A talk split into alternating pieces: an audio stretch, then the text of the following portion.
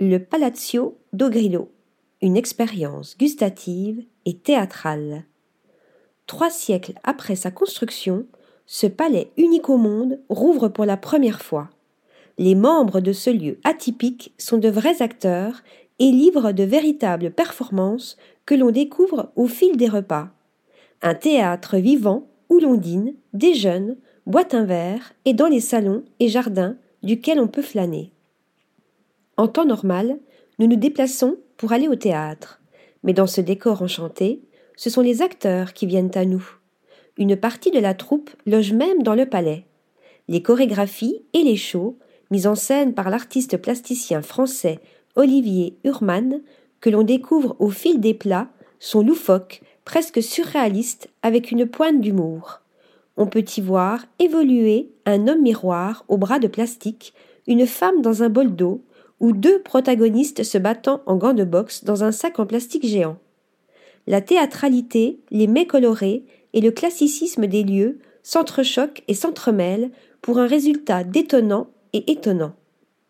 Déguster une margarita fraise ou un cosmopolitane autour d'un menu coloré, jambon ibérique affiné de 27 mois en apéritif, gazpacho en entrée, espadon frais en plat et assortiment de sorbet maison en dessert, on se laisse volontiers prendre au jeu. Une carte de vin portugais est également proposée pour découvrir d'autres saveurs. L'écrin magique qui abrite ce lieu onirique a été imaginé et conçu par Dom Pedro de Bragança, le premier duc de Lafoès, membre éloigné de la famille royale portugaise. Il est niché au bord du Tage, au Portugal, et nous emporte dans un univers parallèle dédié aux rêves. L'intérieur est spectaculaire et d'une grande richesse. L'on observe par exemple des ensembles de peintures murales de Cirilo Weltmar Machado ou encore des carrelages des XVIIIe et XIXe siècles qui s'intègrent dans les salles thématiques du palais comme la salle de l'Académie, la salle de Vénus ou la salle chinoise. La chapelle, de forme rectangulaire, abrite un retable en bois orné de dorures datant de la seconde moitié du XVIIIe siècle. Ce projet grandiose visait à transformer la petite ferme d'été des Ducs en leur résidence permanente. Les visiteurs y parcourent un monde onirique où l'on trouve des chambres étranges et surprenantes qui paraissent être les étapes d'un voyage fantastique et initiatique. Cet endroit poétique est à l'image d'un conte philosophique où le visiteur part dans une quête à la recherche de signes qui l'acheminent au bout de ses rêves, tel le berger dans le livre L'alchimiste de Paolo Coelho. Pour la petite histoire, au moment où il conçoit le Palazzo de Grillo, vers 1750, Dom Pedro de Bragança est l'un des premiers représentants de l'État. Ministre de la Justice et petit-fils illégitime du roi Pedro II, premier duc de Lafoès, il est un rival du déjà très influent et ambitieux marquis de Pombal. Dom Pedro devait épouser Marie Ier, mais, en tant que descendant illégitime, son destin fut tout autre.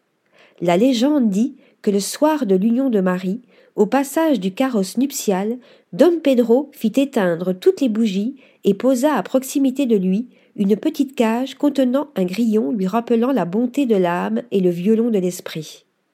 À partir de ce jour, Dom Pedro dédia son talent à son royaume onirique il dessina lui-même ses plans, reprit la première lettre de son titre pour donner la forme d'un L au corps de bâtiment principal, engagea les artistes les plus en vue de son temps pour créer un havre de paix.